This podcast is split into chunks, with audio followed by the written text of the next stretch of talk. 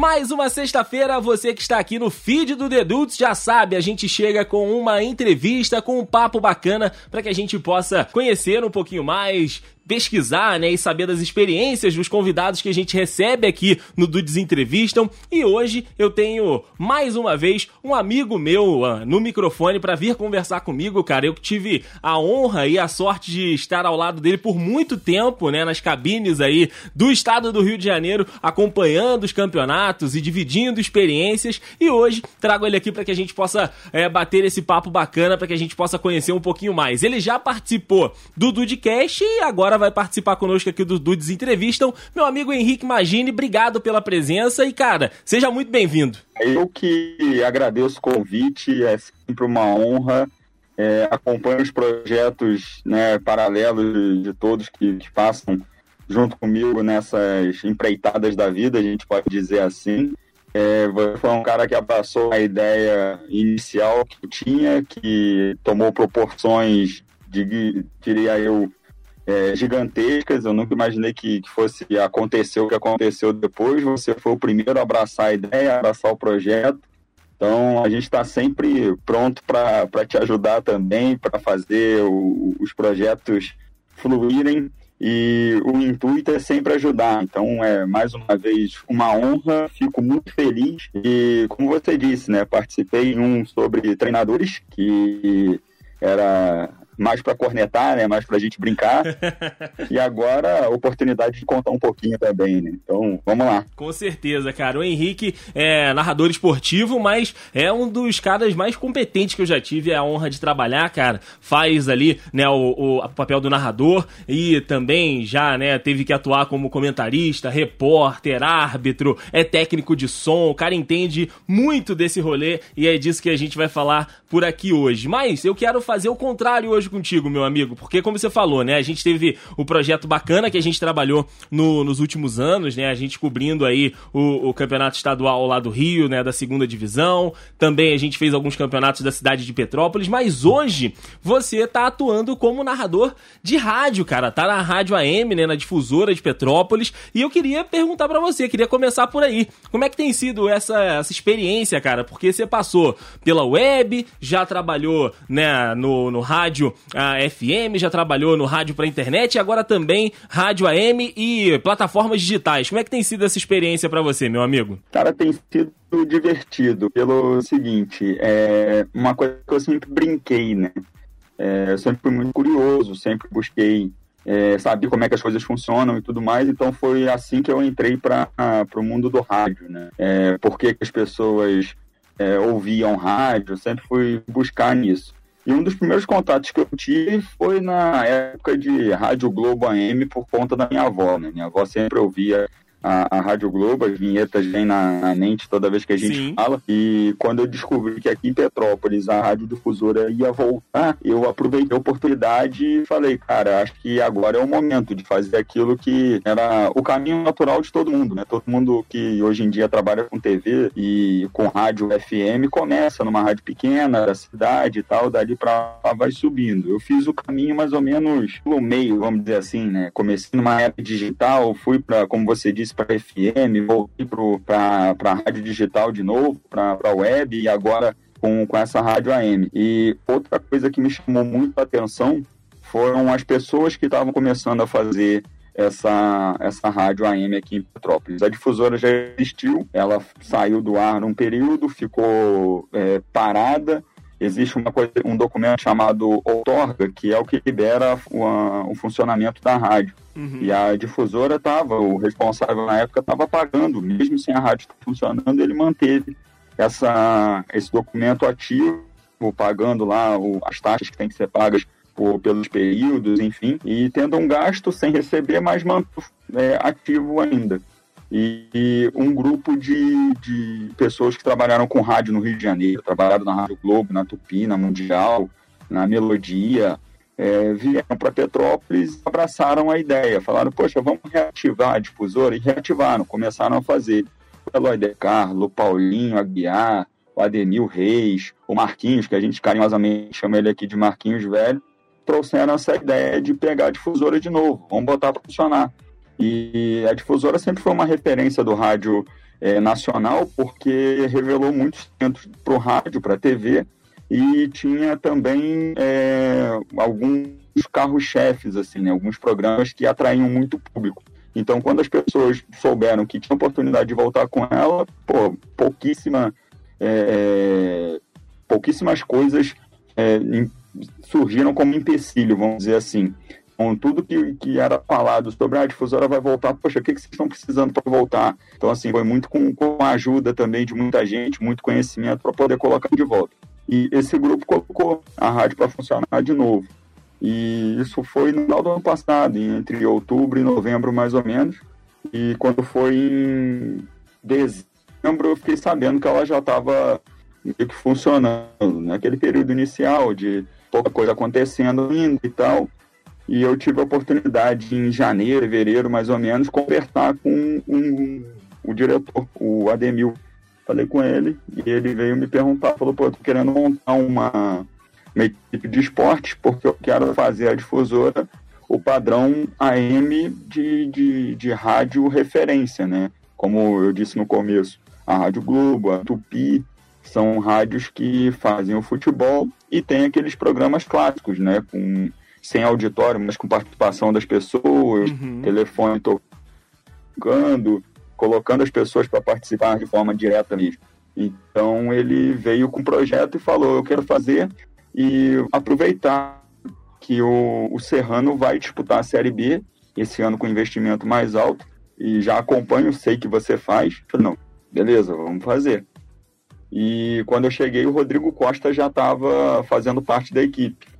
E é um rapaz que faz jogos com a gente aqui também, tem uma web rádio aqui na cidade também. E a gente ficou para fazer, vamos fazer e tal. E comecei a fazer é, as reportagens. Comecei como repórter, depois eu fui para plantonista, fazendo informação de outros jogos. Fui fazendo devagarinho, assim, né? O primeiro jogo que eu cheguei para assistir, para acompanhar, ver como que funcionava, foi com um cara que para mim é referência, assim, no, no rádio. Utilizo algumas pessoas, né? Pego algumas coisas de, de algumas referências e a grande maioria já com, com aquela famosa idade avançada, né? É, gosto muito do Edson Mauro, que foi o meu, meu mentor no curso de locução, gosto muito do J. Santiago, gosto muito do André Luiz, que foi repórter da Globo, e justamente ele estava no estúdio na hora que eu cheguei, e foi antes da pandemia, né? Foi em fevereiro. Eu tive a oportunidade de encontrar com ele e, e falei, falei, caraca, eu não acredito Olha o tamanho da bronca que eu tô arrumando, rapaz. um dos caras que eu tenho como referência no rádio tá aqui dentro, na minha frente, assim. Eu vou fazer o que com isso, cara? Meu Deus do céu. E agora? Aí o, o Rodrigo falou comigo, falou, poxa, eles estão precisando de gente, que eles estão querendo montar a equipe. Falei, beleza, vamos fazer então. E aí comecei a fazer, comecei a fazer, como eu disse, parte de, de reportagem, comecei a fazer parte de plantão, informando o resultado de jogo, informando do placar de, de outros campeonatos, pegando informação de trânsito. E foi interessante porque foi no começo da pandemia. Então eu não sabia, né? Eu não, né? Ninguém sabia como era esse coronavírus, ninguém sabia é, o que ia ser afetado, como é que ia funcionar toda a questão de adaptação para esse vírus que está chegando, vai chegar e vai matar todo mundo, a gente vai ter como se defender. Então eu tive que colocar em prática uma coisa que para mim sempre foi muito difícil: prender a atenção em assuntos extra esportivos. E porque eu não debato política, eu não falo de saúde pública, eu não falo de nada disso. Faço duas coisas na minha vida: o esporte e eventos beneficentes. É isso que eu faço, que uhum. eu gosto de fazer e me sinto confortável. Eu não vou fazer política porque eu sei que eu vou me estressar. Não é que eu seja uma pessoa que não aceite a opinião contrária, mas eu sou uma pessoa que tem, tem aquela convicção de que as coisas estão erradas. A gente conversou muito, eu e o Andrei, por exemplo, em diversas viagens, é, falando de direita, falando de esquerda, falando de política, de quem poderia ser de direita, quem não poderia ser de direita e de quem poderia ser de esquerda e quem não poderia ser de esquerda. Uhum. E assim, eu sempre deixei bem claro, eu falei, essa é uma discussão que eu não saio do âmbito, é, não, não, não coloco, perdão, né? não coloco no âmbito profissional, não chego nesse ponto porque a partir do momento que eu criar uma identidade do que eu defendo como forma ideológica e política, eu vou é, decepcionar muita gente, porque as minhas respostas são sempre neutras para esse tipo de assunto. E eu não quero ser aquele cara que vai ficar identificado como defender o A ou defender o B. Então, nunca gostei disso. Uhum. E a questão da, do, desse coronavírus me fez não só repensar, mas me fez também ter que pular de cabeça para a situação toda. A gente foi um país que foi, assim, pô, não ah, é espancado, vamos colocar assim, uhum. pelo, pelo, pela pandemia. A gente não viu de onde veio, tá tentando anotar a placa do carro até agora. E as políticas públicas não foram nem um pouco corretas ou favoráveis para que a gente pudesse adaptar essa situação. Toda essa volta que eu dei para dizer o seguinte: eu tive que ficar mais focado fora do esporte por cerca de, sei lá, 30 dias, 40 dias, porque como eu estava na parte do plantão esportivo, no plantão jornalístico, né, que a gente brinca aqui que é o plantão informativo competente, eu tive que mergulhar de cabeça nesse tema, que para mim foi um desafio. Uhum. Então eu fui estudar a fundo o que que era. E tudo isso porque eu tinha uma referência dentro do estúdio. Eu tinha um cara que mano, o cara nunca me deixou na mão, ele sempre me deu informação quando eu ouvia. Por que, que eu vou fazer isso agora? Por que, que eu vou deixar de lado? Não, então vamos pular de cabeça e vamos ver. E eu fui fazendo, essa parte toda.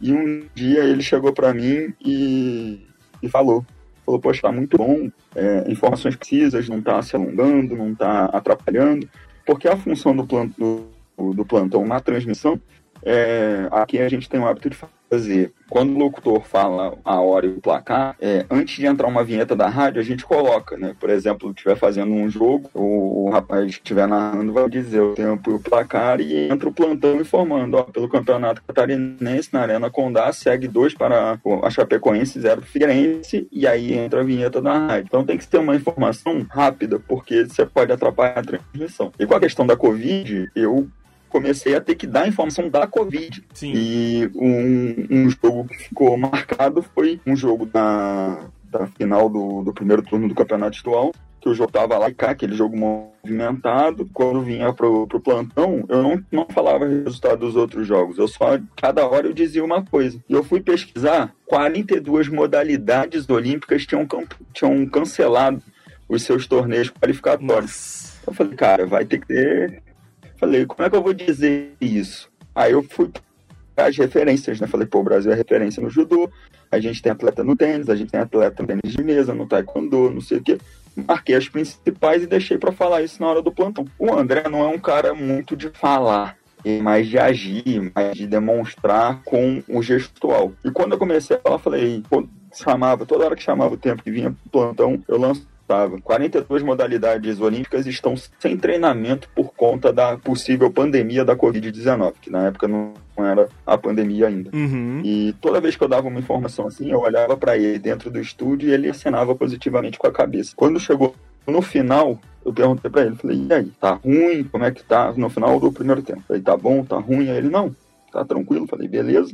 Tem o Paulinho Aguiar, que é um, um diretor da rádio, que é converso mais sempre pergunto também como é que tá, como é que tá, vamos lá, vamos tentar evoluir, né? Sempre buscando isso. E daquele dia em diante ali, o Eloy T. Carlo, que é um rapaz que tem a voz padrão da rádio, é um dos responsáveis por montar tudo, toda a propaganda né, dos jogos e tal, veio conversar comigo, me ligou e falou: Olha só, a gente já viu na reportagem você tá bem, você tá mandando bem também no plantão. A gente quer te ouvir como narrador, fazendo é, é a transmissão porque você já faz né, na, na, sua, na sua web rádio, já fez em outras oportunidades, e a gente quer te ouvir, a gente quer, quer saber como é que vai, vai funcionar para a gente poder fechar uma equipe. Como estava no Campeonato Carioca, a gente ia ter o Campeonato Brasileiro, né? Então, vamos lá, vamos produzir e vamos tentar adequar todo mundo, né? Quem tiver um vai narrar, quem for melhor para comentar vai comentar,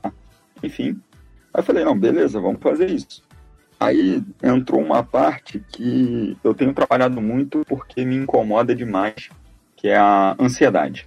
Uhum. É, o nervosismo, aquela, aquele frio na barriga, que eu vou te falar, eu não sentia desde Olha, desde intersalos no colégio. Olha aí. É, foi por, tudo por conta das referências, tudo por conta do, do, dos caras cerebrais que estavam do meu lado ali. Eu falei, eu vou ter que agarrar a oportunidade com o residente, só que eu não posso ser aquele cara trabalhado também, né? Não vai dar. Se eu fizer isso, eu vou estragar tudo. Então, fui trabalhando a minha mente para poder fazer a melhor forma possível, né? O Elon me ligou num dia, não me recordo agora qual.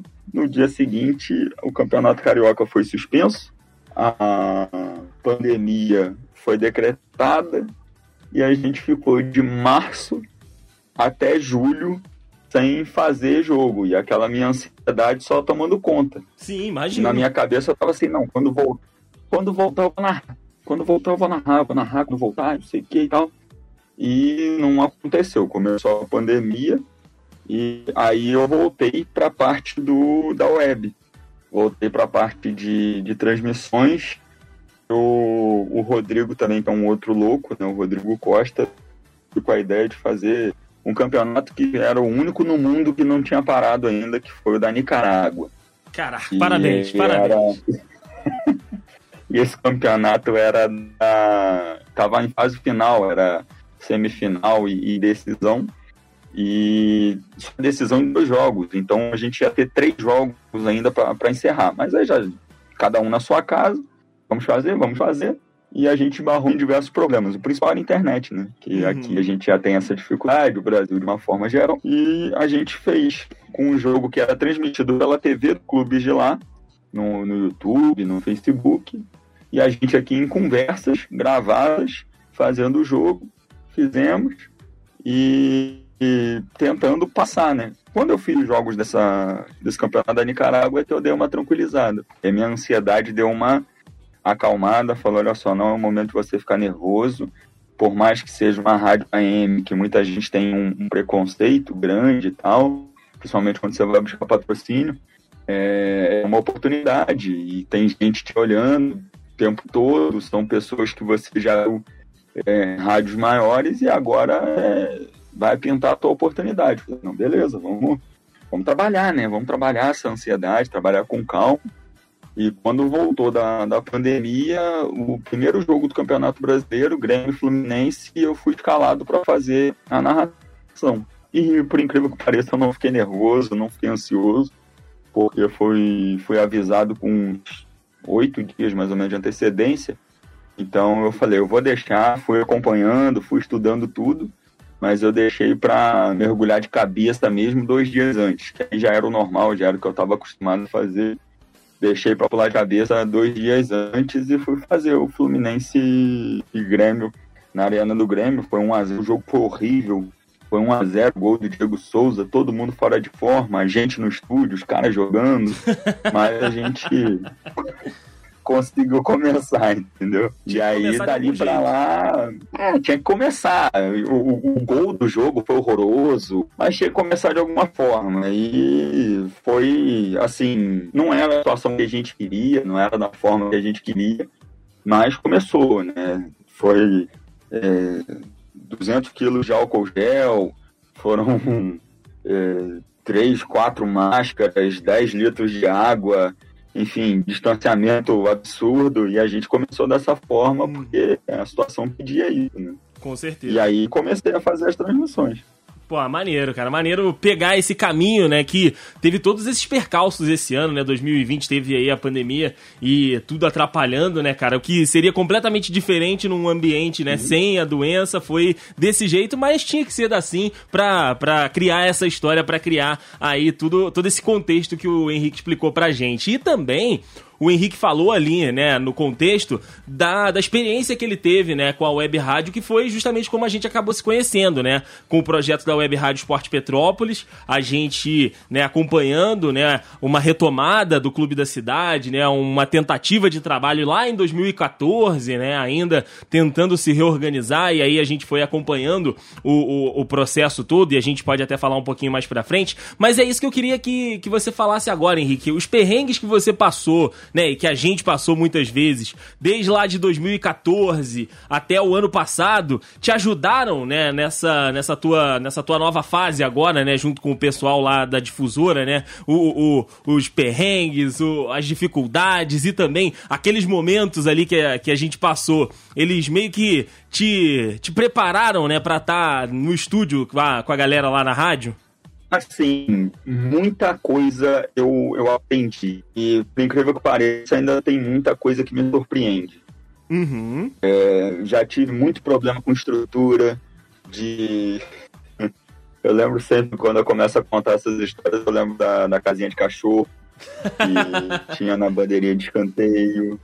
Eu lembro do, do jogo que a gente divulgou que ia fazer, a gente foi fazer não tinha sinal de nada. É, é...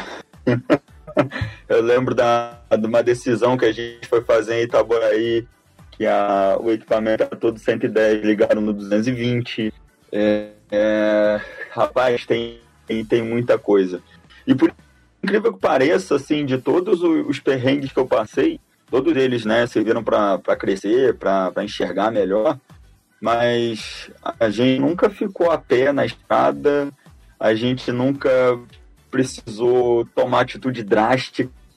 Uhum. Sempre a gente conseguiu sempre resolver tudo perto ali. Para quem para quem acompanhou a gente sabe da, da dificuldade que foi, mas a gente ia com o time. Então assim a função da gente era chegar no estádio para sair junto com o ônibus. Né? Então questão de estrada a gente nunca teve problema, sempre foi tudo muito tranquilo. É, depois também com porque quando eu comecei a fazer mesmo comecei a fazer em 2013, eu fazia com. Eu levava uma filmadora e gravava a imagem toda e depois eu narrava em cima os lances capitais, os gols, enfim, fazia isso separado. E aí, quando foi em 2014, a gente começou, ainda em 2013, Andrei Matos, esse que me entrevista hoje, é, veio com, com a TV aqui da cidade, fazendo a cobertura do jogo do, do clube, veio para conversar comigo e falou: Poxa, legal, cara, você faz isso, é, você fez alguma preparação antes e tudo mais. Eu falei para ele: falei, Cara, eu fiz um curso, uma escola que, tinha, que tem no Rio ainda, é, que foi o Edson Mauro que, que fez com que eu estivesse aqui. Um, volto a lembrar, um cara que eu sempre ouvi no rádio me ensinando alguma coisa. Sim. E, e aí o André falou, poxa, legal e tal, e abraçou a ideia também e foi fazer o curso. Em 2014, a gente já, né, os dois com, com essa pequena bagagem, a gente pode dizer assim, porque o curso ensinou muito, mas a gente aprendeu foi na vida mesmo. O curso colocou a gente em um outro degrau, né? Deixaríamos ali de ser amadores para ser reconhecidos como profissionais da imprensa. O André já trabalhava com a TV, eu trabalhava só com, com a web, né? Tinha só, só a questão da filmadora, que eu gravava os jogos e fazia a narração em casa. E aos poucos eu fui adquirindo equipamento. Eu sempre tive um outro trabalho paralelo. Então eu fui adquirindo equipamento, comprei uma mesa de som, comprei um microfone. E a gente foi fazer jogo com o clube, porque não tinha veículo na época, eu ia para o jogo de ônibus e a gente começou a fazer os jogos. O primeiro jogo que a gente fez eu até mandei um vídeo recentemente pro Andrei mostrando o estádio que a gente foi, que na época era uma várzea danada, hoje em dia botaram grama sintética, até com iluminação de LED. Tá Olha tá aí! Demais. Mas na época era horroroso. Era aqui, é, era aqui em Caxias, aquele Mestre Tele Santana. Verdade. Foi o Serrano do Caxiense. Serrano estava estreando na terceira divisão do, do estado aqui. E a gente foi para fazer o jogo. Eu lembro que eu veio uma, uma mala de viagem mais cheia de tralha, cheia de cabo, que eu nem sabia ligar, não sabia como é que funcionava nada. Assim, acho que eu não botei fogo em nada por sorte, porque muita coisa, muita coisa mesmo, eu não fazia ideia do que que era. E quando eu chegava para fazer o, o, os jogos, muita gente ainda olhava para mim e falava: Nossa Senhora, o que, que você faz com isso? Aí eu explicava mais ou menos. Nossa, mas tu usa isso assim? Por que, que tu não usa assim? Não, eu não sei mesmo, tô aqui na orelhada. Como eu disse, eu sou um cara curioso, que tenta é, saber um pouquinho de cada coisa ali para não ficar muito perdido no mundo. Uhum. E aí, beleza, comecei a fazer o jogo. O primeiro jogo foi aquela lixarada, mas foi uma bagulhada danada. E a gente tinha, assim, um acordo, o, o, o André vai lembrar bem, a gente tinha um acordo com, com o transporte do, do clube, que era o seguinte, a gente tinha que ir pro. A gente queria ir pro jogo, na verdade, mas a gente tinha que gravar o vídeo do jogo. Para passar para eles depois. não tinha uma. É, o clube não tinha uma, uma assessoria de imprensa. Então eles tinham. Não tinha aquela coisa de análise de rendimento, não tinha isso. Então eu tinha que gravar o jogo numa filmadorazinha mais ou menos, coloca esse jogo num DVD e entregar. Tinha que, todo jogo tinha que fazer isso. Esse era o acordo. Então, assim a gente foi fazendo. O jogo que não tinha internet, a gente ganhou a, a grande companhia de Marco Aurélio Moglia. Foi um, grande um cara figura. que ajudou muito nesse processo.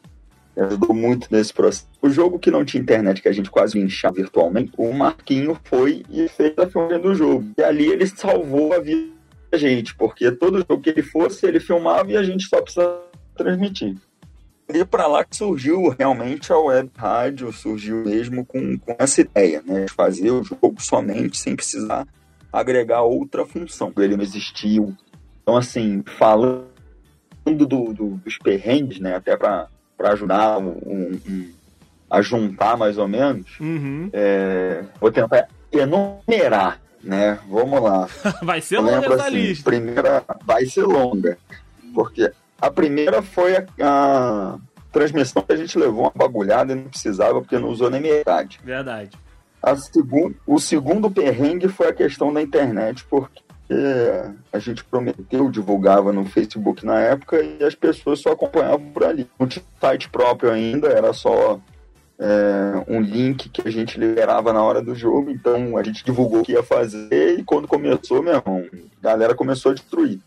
A parte ruim dessa história é a seguinte, que a gente lá no estádio não sabia o que estava acontecendo. Quando acabou o jogo, a gente entrou no ônibus, o ônibus saiu do estádio, fez duas curvas, o sinal no telefone começou a aparecer.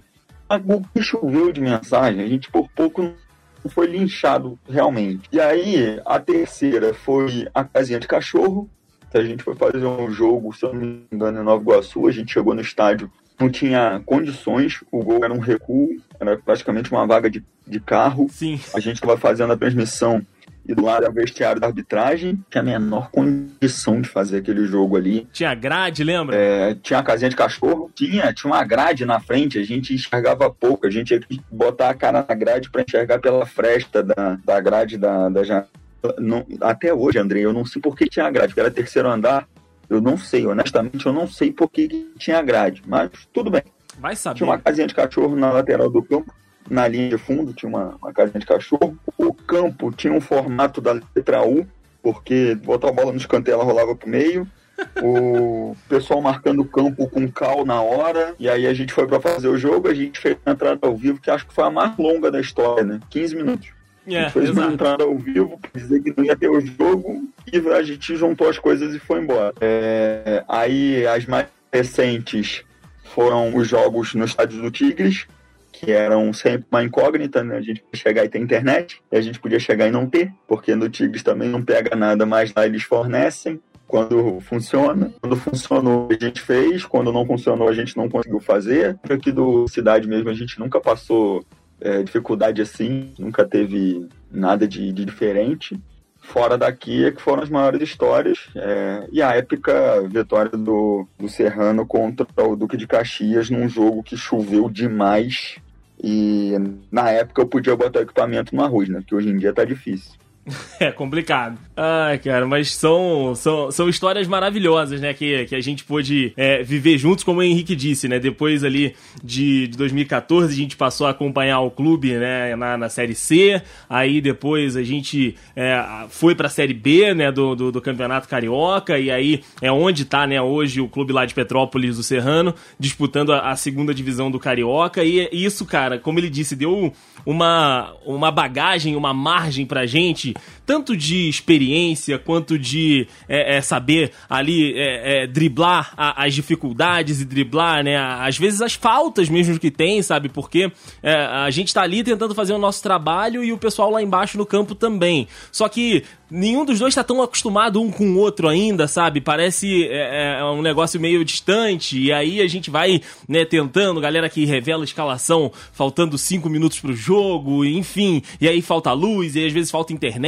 Não sei se você lembra também, Henrique, uma vez a gente foi no campo, acho que foi do, do Séries, que a gente foi para fazer o jogo, e aí a gente chegou lá no, no, no, no, local, né, no campo, a, a, a luz que tinha dentro da, entre aspas, cabine, era um gato que a galera fez no poste, e aí ainda antes de começar o jogo, ali tava rolando alguma coisa de política, de governo, e tinha um helicóptero no meio do gramado que, tipo, jogou grama em cima da gente todo, o equipamento ficou todo imundo. Então, assim, foram momentos que, que vão, vão ficar pra, pra, com a gente para sempre. Esse aí foi no estádio do Séries.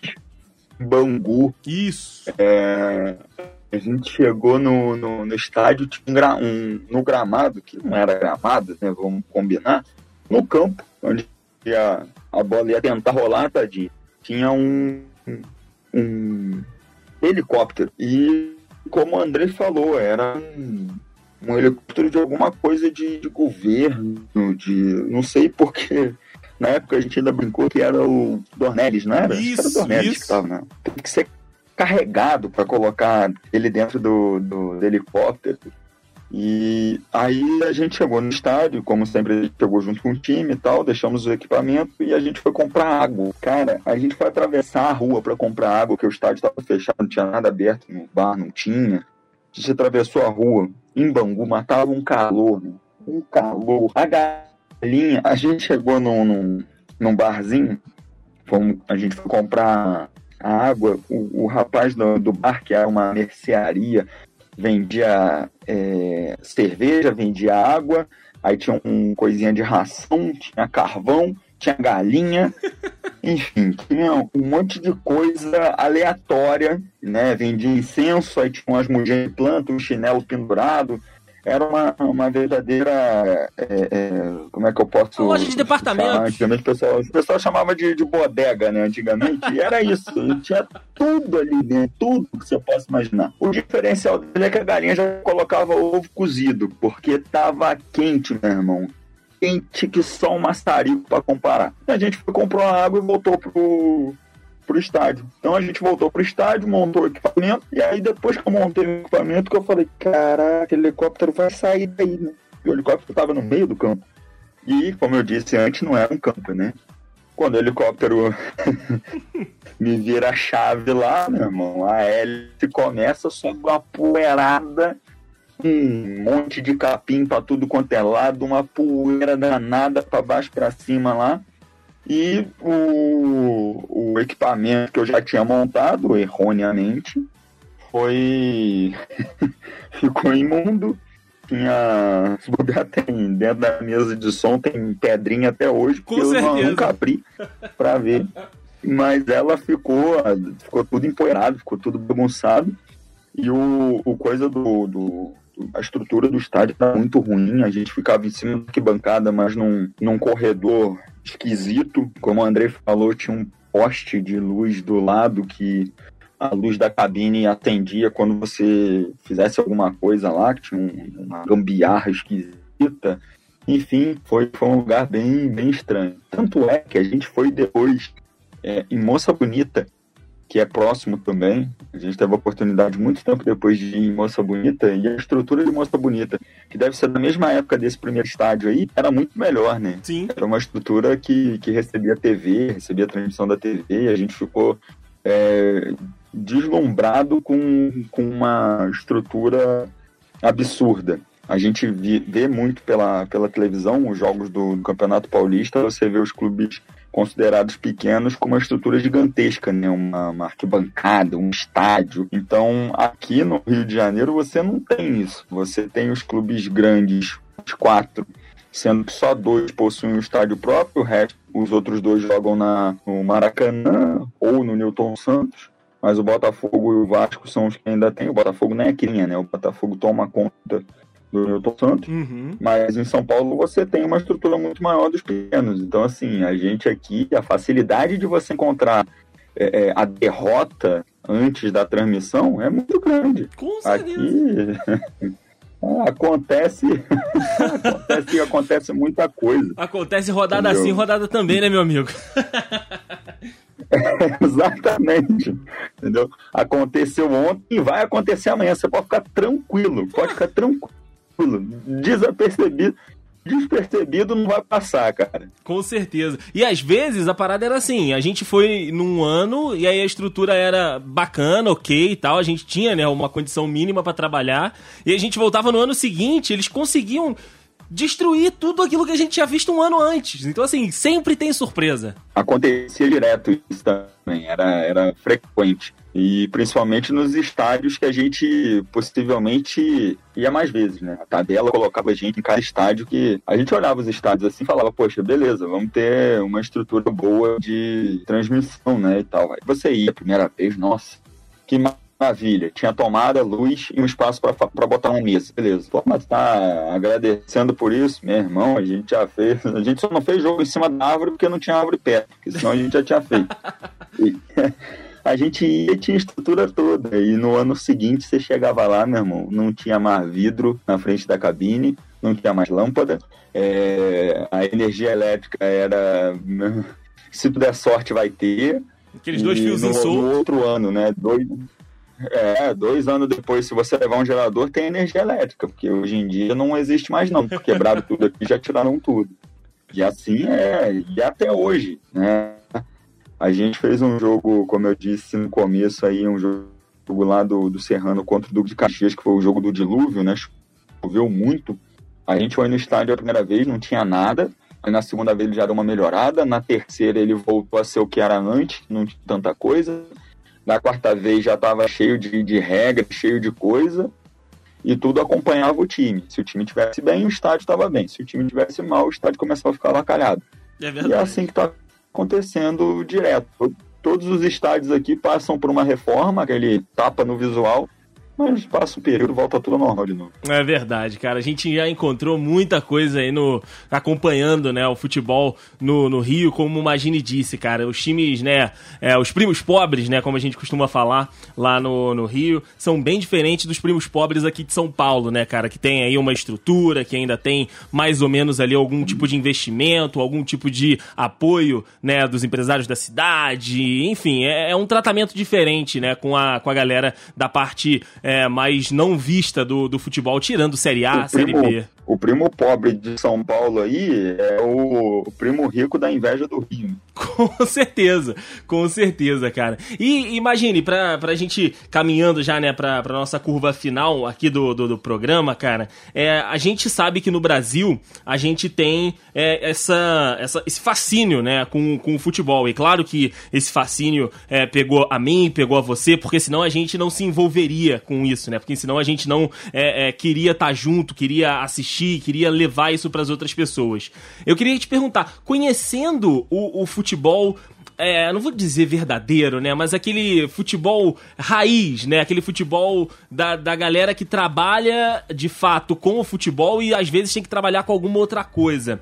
É, é, por que, que vale a pena assistir e transmitir e trabalhar para você com esse tipo de público, né? Hoje você tá fazendo também a Série A do Campeonato Brasileiro, né? Então a gente vê ali é a elite da elite da elite do futebol, mas a gente teve contato com aquela galera lá de trás, cara. A gente viu Série C, a gente viu o jogador chegando de um outro trabalho para poder entrar em campo e jogar. Por quê? Assim, por que isso te, te motiva ainda a, a fazer o que você faz? A, a, ir no estádio e, antes de estar ali no estádio, sabe, te preparar dois dias, fazer pesquisa, é, desencavar informação. Qual é a, a, tua, a tua parada para continuar fazendo isso, enxergando esse futebol que é o futebol de verdade, né, cara? Aquilo que é o trabalho muitas vezes do cara e que ele divide com uma outra ocupação para poder levar comida para dentro de casa. Então, quem me conhece sabe eu não sou aquele cara muito de, fazer é, tietagem, né? Então, assim, eu já tive a oportunidade de conhecer pessoas gigantescas, não só no, no na questão do esporte, mas de áreas também. Eu já tive perto do, do saudoso chorão do Charlie Brown Jr., por coisa de, de poucos metros. Já tive perto de, de governantes importantes, é, de diversas outras autoridades, jogadores, é, jornalistas, enfim, já tive perto de, de várias pessoas assim que, que me que são referência para de uma forma geral. É, tenho uma, uma, passagem aqui, a oportunidade uma vez que eu tive de ir para Brasília para visitar os parentes da, da digníssima, como a gente trata, né? E a gente entrou no avião. Quem estava no, no, no, avião, né, procurando poltrona, foi o. Era na época o Vitor Sherman, que é da Chapecoense. Uhum. E quando ele passou, eu cumprimentei. Falei: opa, Sherman, boa tarde, tudo bem? Ele, opa, tudo bem e tal. Falei com ele, falei, poxa, admiro muito o seu trabalho e tal, não sei o que, e sentei na poltrona. E aí a menina que estava do meu lado, que não é a minha digníssima, era uma outra pessoa, veio me perguntar, falou, ah, mas quem é ele? Falei, não, ele na, na época ele tinha acabado de ir pro Fox Sports, estava começando. Aí falou, não, eu sou. Ele é da, do, da TV, faz esporte e tal. É, mas você não vai tirar foto com ele, não? Eu falei, não, ele, eu sempre enxerguei como gente como a gente, assim, né? Então, às vezes o cara não tá afim de tirar foto, aí você para pra tirar foto, o cara tá mal-humorado, sei lá, nunca gostei.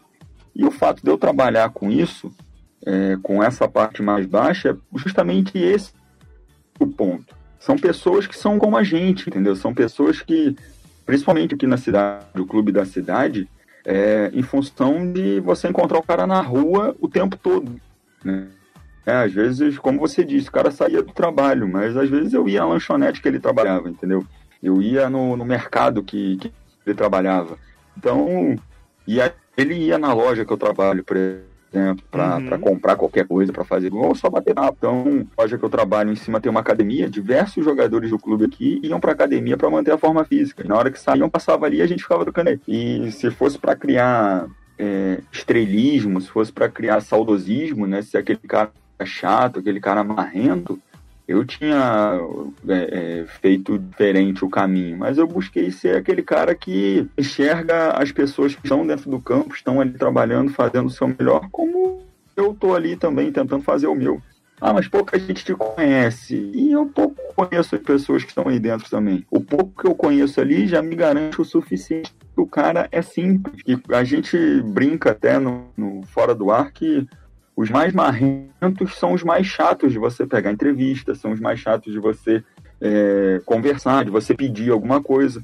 E eu nunca fui aquele cara de chegar para jogador e falar assim, poxa, você fala com é, você faz um videozinho rapidinho dizendo pra galera assistir, é, ouvir o jogo comigo, não sei, nunca fui assim. Eu sempre fui aquele cara de pegar e cumprimentar o cara e falar, rapaz, beleza, e aí, João, como é que tá? Pô, tu viu, cara, como é que. Assim, essa resenha, esse comprometimento de ser amigo, né, de, de querer o melhor da, da, da pessoa, esbarra na questão de você ser o famoso, de você ser aquela referência. Eu não quero isso.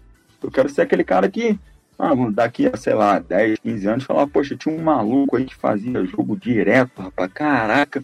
Ele foi trabalhar na, na Rádio FM e hoje ele tá trabalhando numa rádiozinha lá no interior do sertão do, do Ceará, porque chamaram ele para fazer lá um campeonato amador. Eu vou, velho, eu vou. E vou continuar fazendo porque são pessoas como a gente, são pessoas que fazem uma, uma, uma coisa diferente. São pessoas que, na maioria das vezes, têm um, um salário compatível com o nosso, não vão enxergar a gente como um profissional ali sendo uma coisa diferente, sendo pô, vem esse maluco chato, não sei o que. Não, eu quero ser aquele cara que, pô, é tu, beleza, tranquilo. Pô, tu quer dar uma entrevista aqui? Pô, cara, não tô afim não. Não, beleza, pegar outra aqui. Eu sou esse tipo de pessoa.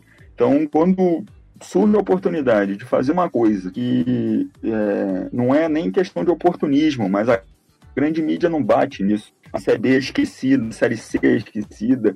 A gente tem uma quarta divisão no Rio de Janeiro que revela muito jogador bom de bola, mas que são uma, uma classe que está esquecida, entendeu? Quando o cara desponta no time da Série A ou da Série B com muita influência da mídia é que falam dele. Mas eu já conheci ele lá atrás, quando ele estava começando a carreira dele no timezinho da cidade lá, no Joãozinho Futebol Clube, o Zezinho começou. Então ali eu vi o cara jogando. Sim, eu gosto muito dessa, dessa parte, porque é isso, é a convivência, é aquele espírito de você se sentir daquele ambiente, você se sentir confortável naquilo ali.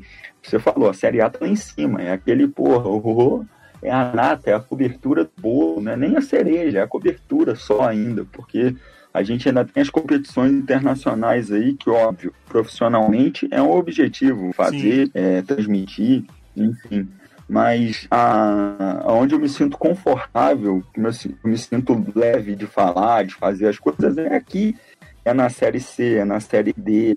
É, e olha que a Série D é quarta divisão estadual, não estou falando de quarta divisão nacional porque a gente aqui já vê essa diferença.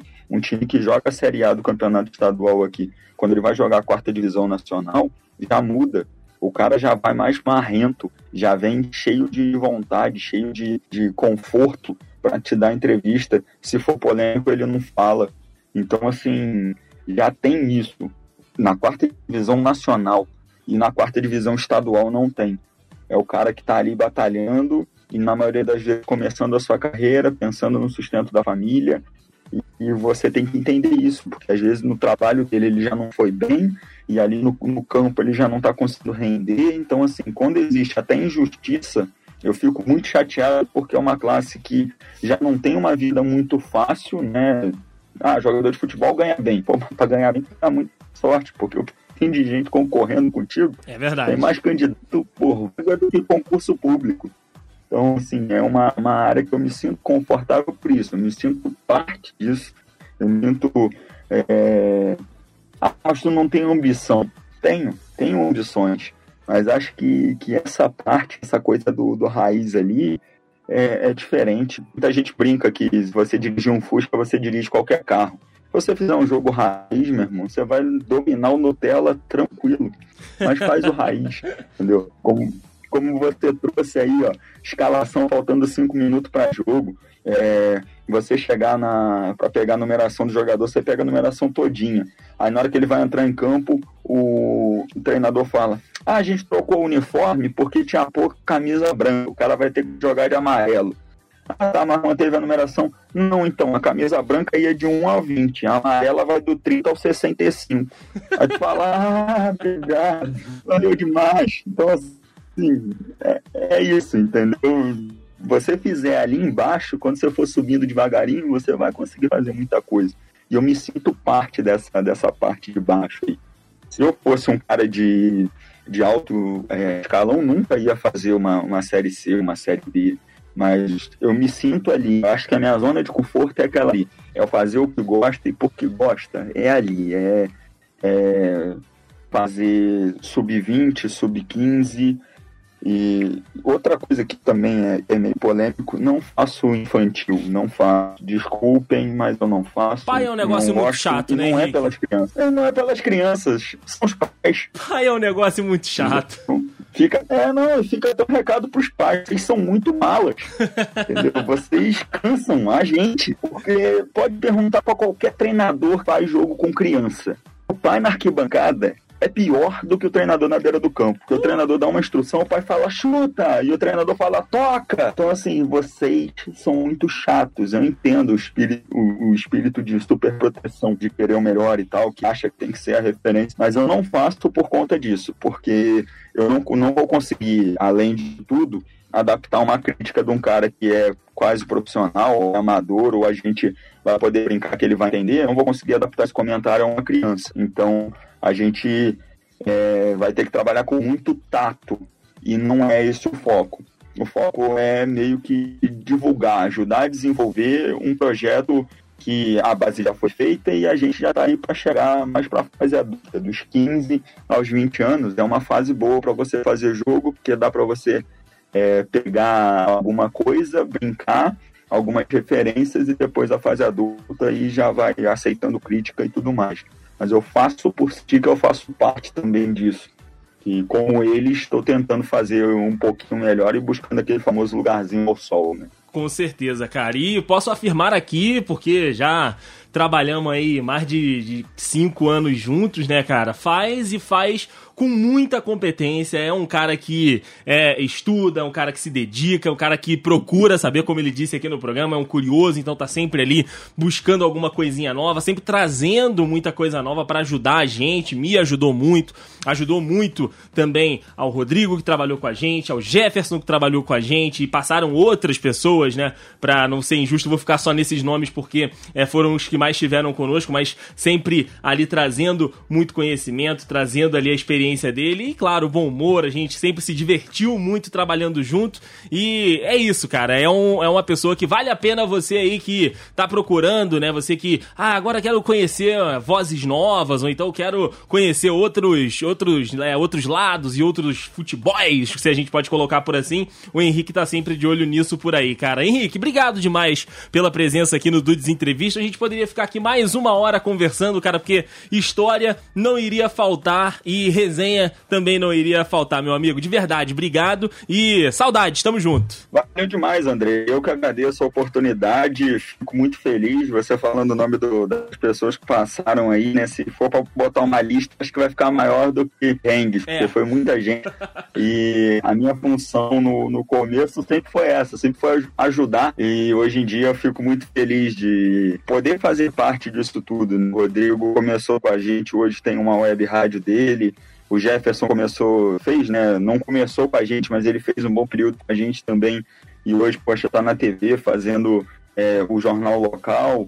É, você que sempre foi um cara da TV também fez com a gente, porra, tem projetos extraordinários, sensacionais e fico muito feliz de, de poder fazer parte dessa história de todos vocês e de estar tá aqui contando um pouquinho disso. É, eu já pensei, teve um amigo meu que brincou comigo, falou, pô, escreve um livro. Eu falei, não, cara, é mais fácil eu gravar um audiolivro, né, um audiobook, porque para escrever, eu, eu vou ter que parar 500 vezes, porque a gente chega até a ficar emocionado de, de poder fazer parte de tudo isso. E utilizando coisas que a gente nem imagina, né? A gente começou um projeto completamente pretensioso, você veio fazer parte, abraçou a ideia, abraçou a causa, já enfrentamos cada dificuldade, mas também a gente já riu de cada coisa, já brincou de cada coisa, porque é, é isso que usando um jargão publicitário, né? Isso que nos move. Então, a gente busca sempre o melhor e busca também fazer com quem passe com a gente esse, esses períodos ou que, que faça parte de todos esses projetos que a gente invente moda aí possa ser sempre prazeroso para todo mundo. Então, mais uma vez, agradeço o convite, agradeço a oportunidade de falar sobre isso e você sabe que, que pode contar, precisar, a gente está do lado de cá também. Saudade imensa Saudade de todos vocês, de, de fazer os jogos. É, de vez em quando eu me pego aqui com, com os arquivos que eu tenho em nuvem, coloco, é, pra, vou arrumar a casa, vou fazer alguma coisa, coloco um jogo antigo e boto aqui para ouvir. É, sou muito saudosista, gosto do, daquilo que, que a gente faz, né? De, de, deu certo, beleza, gosto de fazer isso, coloco lá, deixo vindo aqui, vou fazer minhas coisas. E muita saudade mesmo de, de trocar ideia, assim, né? A gente conversava, conversa muito sobre, sobre diversos temas. O, o nosso grupo está sempre agitado ali, sempre alguma coisa ou outra ali a gente está batendo, batendo papo mas tenho, tenho saudade mesmo desses projetos e uma galera boa já passou, uma outra galera boa vai, vai vir também. Mas os iniciantes, né, os precursores vão sempre ser lembrados aí. Você é um cara como, como referência também me ensinou muito e agradeço demais mais uma vez por estar tá podendo fazer parte disso tudo. Cara, obrigado demais, Henrique. Lembrando, né, que quem quiser ouvir o trabalho do Henrique, né, tanto na narração e também ali jogando nas 11 como ele costumeiramente joga, é na difusora AM lá de Petrópolis, mas se você não está na cidade de Petrópolis, a galera tem como curtir também pela internet. Então vou deixar o profissional fazer aqui, Henrique. Convida a galera que está nos ouvindo aqui no podcast para te ouvir ao vivo também lá na rádio. Exatamente. O pessoal quiser ouvir, é Petrópolis Rádio Difusora.com.br, esse é o site. E a gente está nas redes sociais também, no Facebook, no, no Instagram, Petrópolis Rádio Difusora. Você pode ouvir lá as transmissões, você vai conseguir acompanhar os outros programas da casa também.